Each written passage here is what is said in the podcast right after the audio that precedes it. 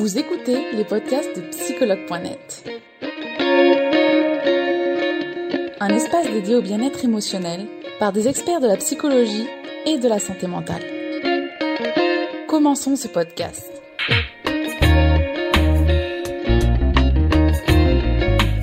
Bonjour Christina, bienvenue. Bonjour Charlotte, merci beaucoup. Tout le monde. J'espère que vous allez bien. Oui, je vais très bien, merci. Vous aussi? Oui, oui, oui parfaitement. Merci. Merci, c'est gentil. Alors Christina, on est euh, ici réunis justement pour parler euh, de la peur du changement. Mais avant ça, je vais te demander de vous présenter, s'il te plaît. Oui. Donc, mon nom, c'est Christina Winkler. Je suis euh, gestalt thérapeute. La, la gestalt thérapie, c'est une forme de psychothérapie qui aide les personnes à euh, amener du changement, justement, très concret et clair dans leur vie pour mener une vie qui soit agréable, belle, bonne. Voilà, on peut apprendre tout ça et la gestalt thérapie nous aide euh, à ça. Et j'avais envie de vous parler de la peur du changement aujourd'hui parce que je pense que c'est quelque chose de, de, un sentiment que nous connaissons tous et qui est bien sûr aujourd'hui d'actualité parce que depuis un an, nous sommes confrontés à de gros changements. Euh, et eh oui. depuis, euh, depuis le début de la crise du Covid, euh, je pense que nous, nous comprenons tous ce que c'est que le changement et comment devoir s'adapter. Et voilà, donc je pense que c'était on.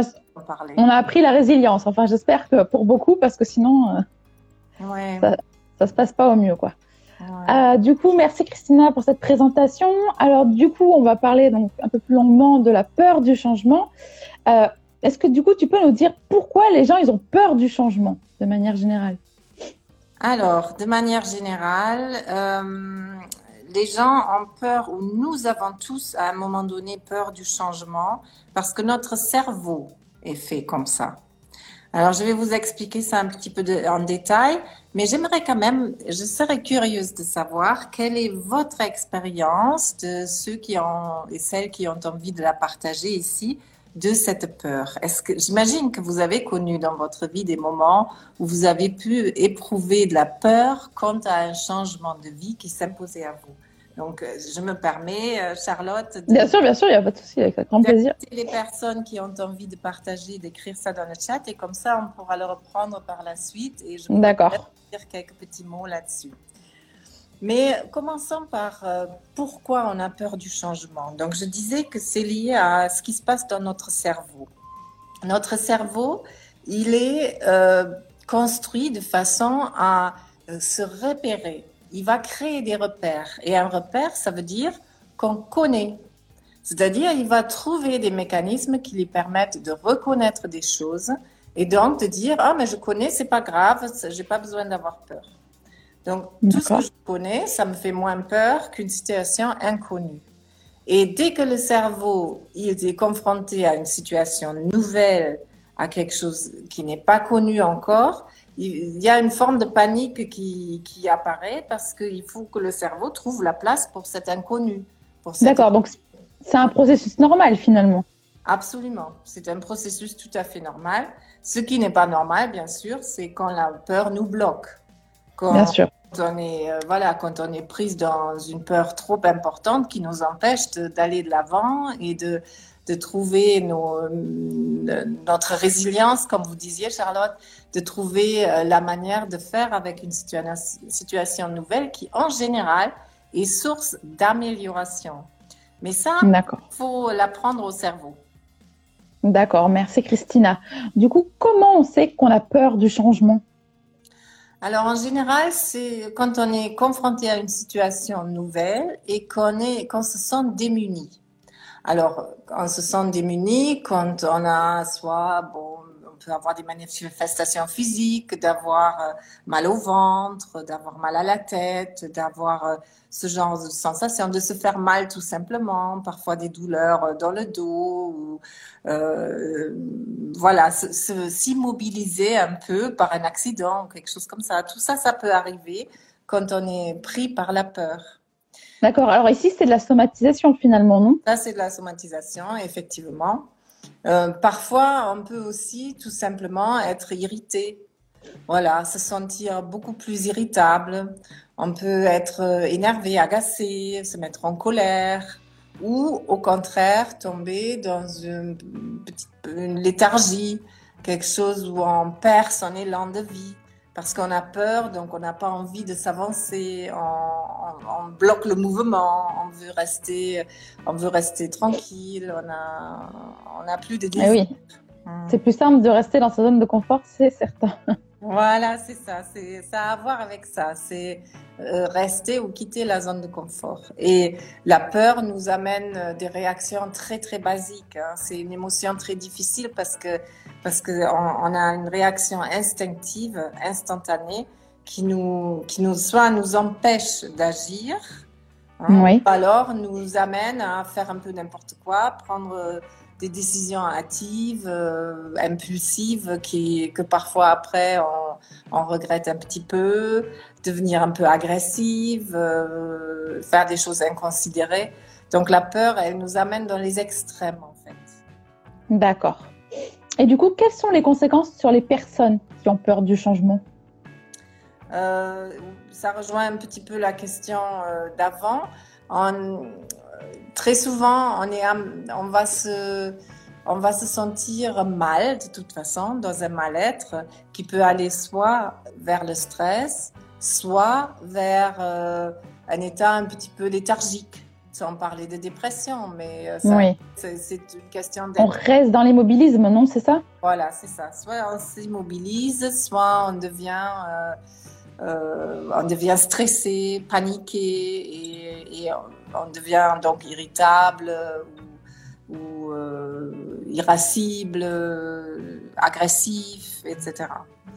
Le, très souvent, un signe d'anxiété lié au changement, c'est le, sommeil aussi, les troubles du sommeil. D'accord.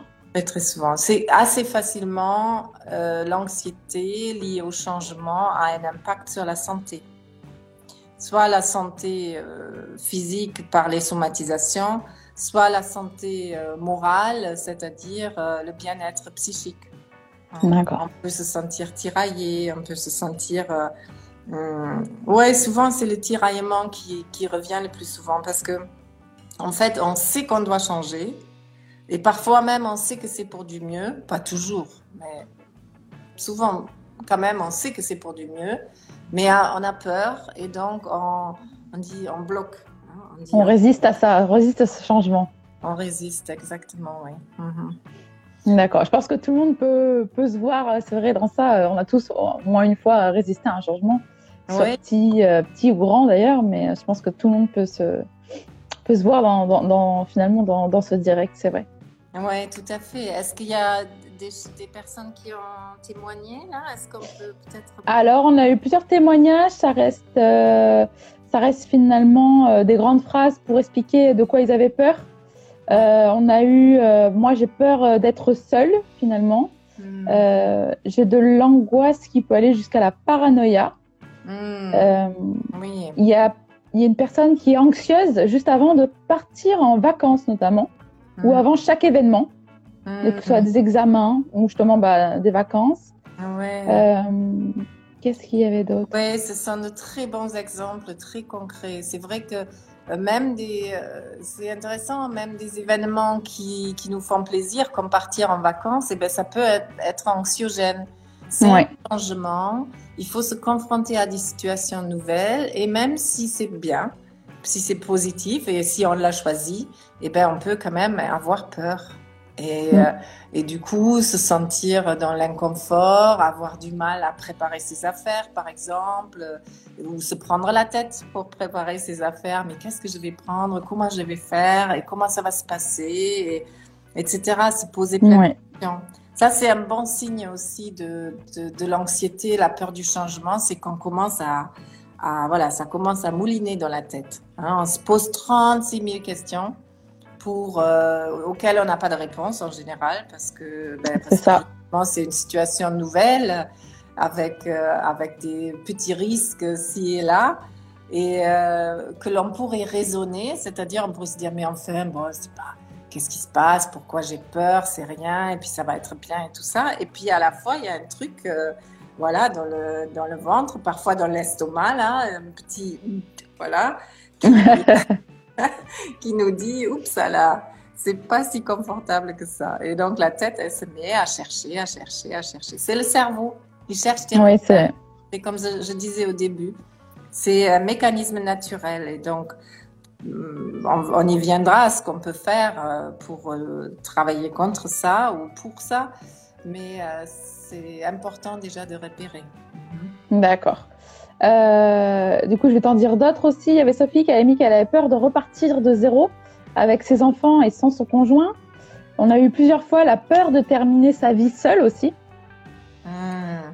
Oui, ça c'est, oui, la peur de la solitude. Je pense que c'est c'est quelque chose de très très fort et quand évidemment quand il y a une séparation en cours, euh, euh, c'est très important parce qu'il y a l'enjeu pour soi, il y a voilà, faire le deuil d'un couple euh, et quand on a eu des enfants ensemble, c'est très très important parce qu'on sait vraiment que, que même si on se sépare, on reste parents ensemble. Et, euh, et voilà, c'est. On sera toujours lié à l'autre, bien sûr. On sera toujours lié à l'autre, donc il va falloir faire avec et, et, il faut assumer cette nouvelle situation avec les enfants. Donc c'est complexe. C'est complexe. Bien sûr. Et à la fois, euh, bon, c'est pas des décisions que l'on prend à la légère. Et si le moment est là, c'est que c'est le bon moment et que, que ça va se mettre en place et que les enfants sont aussi euh, un appui d'une certaine manière parce que justement on peut pas on peut pas euh, se laisser aller on peut pas euh, risquer de, de, tomber quand on a des enfants et donc eh ça nous aide en tant que parents aussi parfois hein, de se dire non je vais arriver mes enfants ont besoin de moi et ça nous encourage c'est très, c'est une aide à ce moment-là. Et, Bien sûr. Ouais. Et la peur de la solitude, pour revenir à ça, oui, c'est un, sentiment profondément humain qui, euh, qui touche euh, le, la peur de l'abandon. Hein, c'est quelque chose de profond que tout un chacun peut ressentir à un moment donné. Et selon l'histoire de vie qu'on a connue, ben, c'est plus ou moins fort, mais c'est un sentiment très, très difficile. Et bon, si vraiment ça, euh, ça devient trop difficile, il faut euh, surtout consulter euh, oui. voilà, un psychologue, une, psychothérapeute, un gestalt thérapeute comme moi. Je peux parler de ça surtout euh, parce que il faut pas. On, on se fait beaucoup d'idées. Quelqu'un parlait de paranoïa, c'est très intéressant. Hein. On va, on va produire des scénarios catastrophes quand on a peur. On va imaginer le pire, alors que le pire arrive rarement. Mm. Donc, euh, c'est un peu ça la paranoïa. La paranoïa, c'est imaginer euh, le pire possible. Et... Pire scénario, ouais. Voilà. Et donc, ça, c'est quelque chose que l'on peut apprendre à, à contenir, à voir où on en est réellement, à ne pas se laisser impressionner par ce que le cerveau produit. Hein. J'aime bien dire à ce moment-là aux personnes qui viennent travailler avec moi que le cerveau est un organe. Vous n'êtes pas votre cerveau. Le cerveau, c'est un organe qui est très utile, on s'en sert beaucoup, mais il est un, organe comme le cœur, comme le foie, comme le poumon. On a besoin de tout ça. Hmm. Il n'y a pas que le cerveau. Et le cerveau, il a un certain fonctionnement que plus on le connaît, ben mieux on, peut, euh, on peut œuvrer pour euh, s'en servir à bon escient. D'accord. Merci Christina pour toutes ces explications. Du coup, euh, est-ce que vous pouvez aussi nous expliquer comment justement on va accompagner ou gérer le changement? Oui. Alors, donc quand on, est, on a vu que on est confronté à un changement qui nous fait peur, moi j'ai trois conseils à vous donner. Le, premier conseil, c'est euh, de faire des petits pas. Quand on a peur, on imagine qu'on est face à une montagne et qu'on n'y arrivera jamais parce que le chemin à parcourir est beaucoup trop euh, long, trop dur, etc. Or, qu'est-ce qui se passe quand on fait de la randonnée? Moi, j'adore ça, j'en fais beaucoup. Et certains d'entre vous, j'en suis sûre aussi. Mm. Donc, quand on marche, eh ben, on met un pied devant l'autre. Et on ne peut pas être arrivé au but avant d'avoir mis un pied devant l'autre. Et c'est tout simple, mais c'est très puissant dans la vie quotidienne. Parce que quand on se dit, mais je vais faire déjà une étape, et puis une mhm. autre étape, et puis qu'est-ce qui vient après? Qu'est-ce que je peux faire maintenant pour me sentir un peu mieux? Est-ce que qu'est-ce que je, je, peux trouver pour m'aider, pour me soutenir ou quel est l'acte que je dois poser pour aller vers ce changement qui m'attend, etc. Un pas après l'autre et surtout des petits pas. D'accord. Quand on se donne des petites étapes, et eh ben, on avance mieux et souvent beaucoup plus vite qu'on ne le pense. Ouais, et ça va, ça va éviter finalement de démotiver d'un coup. Oui, c'est ça. Parce que forcément, quand c'est trop, euh, trop important, c'est normal d'avoir peur. Hein. Si, je, si je vois, euh, ben, par exemple, dans une séparation avec, euh, avec des enfants, et eh ben, voilà, si j'imagine le pire, ça va être catastrophique. Et tout ce qu'il y a à gérer, les enfants à rassurer, un, appartement à trouver, le travail, je ne sais pas tout ce, que, tout ce que ça peut impliquer, c'est énorme. Donc, si j'imagine ça en bloc, ça va, ça va être terrifiant. Alors que si je prends les choses les uns, les unes après les autres, en général, ça se construit au fur et à mesure. Comme le chemin que l'on fait pour arriver en haut de la montagne, eh ben, on fait des pas et puis tout d'un coup on se retourne, on se dit waouh, j'ai déjà fait tout ça, incroyable. Hein, et même si on est fatigué au bout d'un moment, même si parfois on n'en peut plus, euh, que c'est dur, et eh ben on peut, on se retourne, on voit ce qu'on a déjà accompli, on fait une petite pause, une petite halte, on, on, va pleurer un coup, on va appeler la meilleure amie, euh, on, on cherche du soutien et déjà ça va beaucoup mieux. C'est une belle métaphore, oui. D'accord. Et eh ben, merci Christina pour cette astuce. vous en avez d'autres du coup à nous communiquer Oui, j'en ai d'autres. Alors euh, j'en ai deux autres. Donc ça c'est les petits pas. Après la deuxième, le deuxième conseil que je peux vous donner, c'est de pratiquer la bienveillance envers vous-même. C'est le plus difficile. Hein. On est souvent, c'est assez facile de positiver pour une amie, un ami de dire bon allez ça va aller tout ça mais pour soi-même souvent on est beaucoup trop dur mm. parce qu'on a peur on a peur de pas y arriver et donc on, se dit il faut être dur et voilà et si je m'impose ça ben ça va aller je vais y arriver je vais me fixer des objectifs et tout ça. Oui certes. Et à la fois plus je me juge moins j'arrive à faire les choses. Donc euh, apprendre à ne pas se juger et à être bienveillant, bienveillant envers soi-même, c'est la meilleure chose que vous puissiez faire. Et parfois, je dis, c'est apprenez à vous parler à vous-même, parce que bon, on se parle parfois à soi-même, on se dit, voilà, je m'encourage, euh, mais qu'est-ce qui m'arrive, pourquoi, etc. Eh bien, apprenez à vous parler comme si vous parliez à votre meilleur ami. Il y a des choses qu'on se dit parfois dans sa, dans sa tête qu'on dirait à personne. Oui, tellement c'est mauvais. Hein, voilà, on est mauvais avec soi-même parfois. Donc on se dit des trucs euh, qu'on ne dirait pas jamais à sa meilleure amie ou même à, à une copine ou un copain. Non. Mm. Euh, donc apprenez à être votre meilleur ami et vous serez toujours là pour vous. Voilà. Et le troisième point qui est très lié à ça, c'est chercher du soutien. Alors, c'est la meilleure amie ou le meilleur ami que vous pouvez être pour vous-même, mais c'est aussi les amis, la famille, ben, éventuellement du soutien euh, euh, professionnel. Hein. Il faut pas hésiter parce que parfois on se dit oui, mais je vais y arriver, je dois y arriver seule, euh, oui. quand même, je suis pas malade. C'est vrai. On n'est pas malade quand on a un problème dans sa vie, mais on n'est pas fait pour y arriver seul quand ça devient très difficile. Et euh, le professionnel, la professionnelle, euh, va vous donner un espace où vous pouvez réfléchir les choses et trouver les, bons, les bonnes étapes pour la suite. Hein. La famille et les amis ne sont pas toujours les mieux placés pour, euh, pour aider mm. à vraiment réfléchir une situation. Oui, parce qu'eux aussi, ils ont leurs propres limites, leurs propres problèmes, leurs propres peurs qui viennent un peu nous influencer. Il y a l'empathie, il y a l'amour. Et euh, quand, euh, imaginez la situation, euh, votre partenaire ou votre voilà meilleur ami, votre enfant vous parle d'un problème, ça vous touche. Ça vous touche et vous êtes démunis parce que vous, vous souffrez de voir l'autre souffrir. Et bien sûr, dans une situation professionnelle, ben, je suis aussi empathique avec les personnes qui viennent me voir, c'est-à-dire j'essaie de comprendre la situation, j'essaie de comprendre ce que la personne ressent, mais je ne suis pas impliquée dans son quotidien.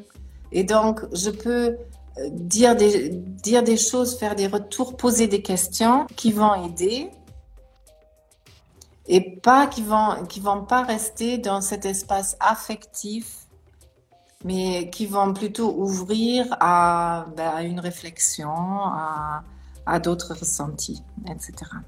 D'accord. Merci Christina en tout cas pour tous ces conseils, toutes ces petites clés que finalement on pourra utiliser au quotidien face aux petits et gros changements. Merci. Alors on va passer euh, à la seconde partie qui est euh, la partie question des utilisateurs. Alors je vais regarder ce qu'il y a en ligne. Alors, alors est-ce que la peur du changement a un rapport avec la confiance en soi? Euh, Oui, bien sûr, oui. Plus on, est, plus on a confiance en soi, en général, plus on a des, de ressources. La confiance en soi, ça veut dire qu'on a des ressources au fond de soi et qu'on connaît les ressources que l'on a, consciemment ou inconsciemment. Mais on les connaît. Alors que quand on manque de confiance en soi, ça veut dire que mais est-ce que je peux vraiment m'appuyer sur quelque chose en moi? Est-ce que je peux vraiment y arriver? Et on est tout le temps en train de douter.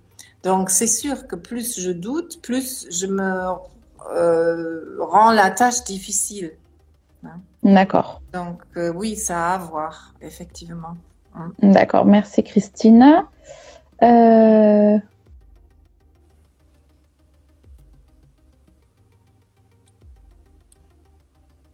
Alors, comment gérer la peur de ne pas se sentir à la hauteur dans ce changement? D'accord. Alors, la, peur de ne pas se sentir à la hauteur, euh, c'est très, très souvent lié euh, au perfectionnisme. Quand on a peur de ne pas être à la hauteur, ça veut dire qu'on a un imaginaire de comment on devrait être et qu'en général, on pense qu'on n'est pas trop capable d'être comme ça. Donc, on a, on a une idée d'un idéal ou d'une euh, d'une situation parfaite que l'on devait que l'on devrait atteindre et qu'on a du mal à imaginer pouvoir atteindre. Donc, le perfectionnisme, ça, c'est vraiment euh, quelque chose qu'il faut maîtriser. Hein. Le, le cerveau, il met ça en place parce qu'il veut, parce qu'on veut bien faire dans la vie et on a raison de vouloir bien faire, évidemment. Mais quand ça, quand ça devient empoisonnant comme dans le perfectionnisme, et ben voilà, là, on se met des bâtons dans les roues au lieu d'aller vraiment vers quelque chose de bien. Euh, on dit parfois le, le mieux, c'est l'ennemi du bien. Et euh, on peut vraiment le prendre à la lettre. Il suffit de bien faire et pas de faire toujours mieux, toujours plus et encore et encore et encore. Mais juste bien faire, c'est bien assez. Et à ce moment-là, ben, on n'a on a plus tellement ces sentiments-là. Quand on sait qu'on fait du mieux que l'on peut, ben, c'est déjà beaucoup. Tout à fait. Merci Christina. Alors, on va regarder encore une ou deux questions. Euh,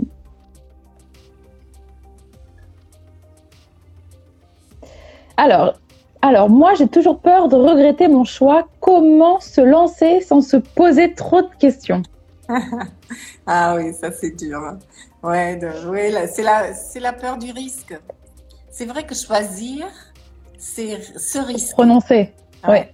Et se renoncer à plein de choses finalement. pour certaines personnes, ouais. C'est ce qu'elles pensent. Ouais, c'est ça. C'est renoncer.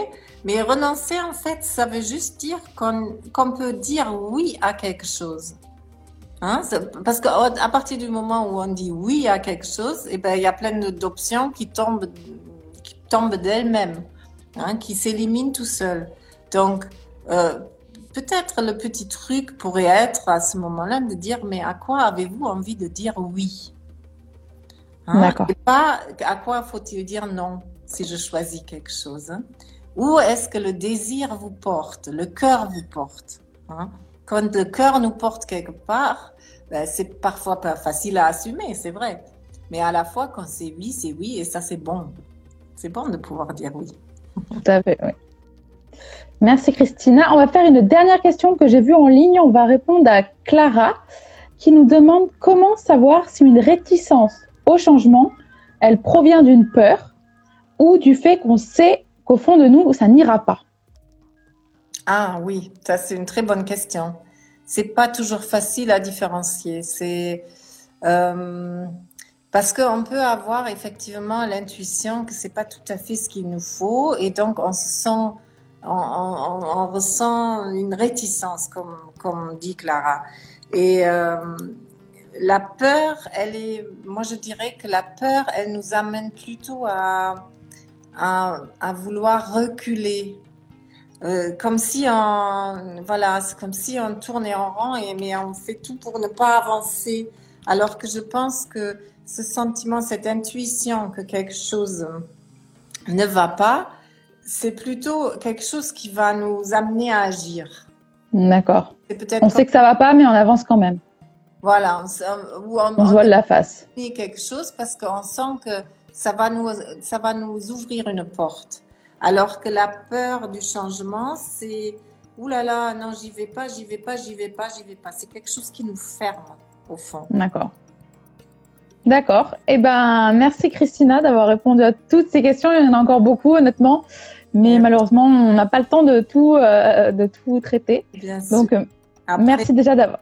Voilà, après, je suis joignable sur le site euh, psychologue.net. Euh, les personnes qui ont envie de, de poser des questions, euh, voilà, bien sûr, c'est Voilà. Et, et ben, merci beaucoup, Christina, et au plaisir de te revoir, de vous revoir. Excuse-moi, je te, te veux voir, je te tutoie, parce que j'ai tellement l'habitude de tutoyer les gens parce que je vis en... C'est vrai qu'on a, on a switché de l'un à l'autre. Il n'y a, a, pas de souci. Moi, je suis très habituée à tutoyer vu que je ne connais pas le vouvoiement ici. Euh, je vis en Espagne, donc, euh, je, ah. donc forcément, je tutoie même mes chefs, donc euh, je suis très habituée. C'est bien, c'est bien.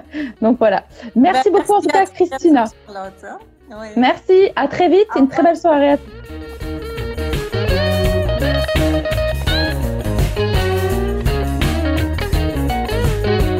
espérons que vous avez aimé le podcast d'aujourd'hui.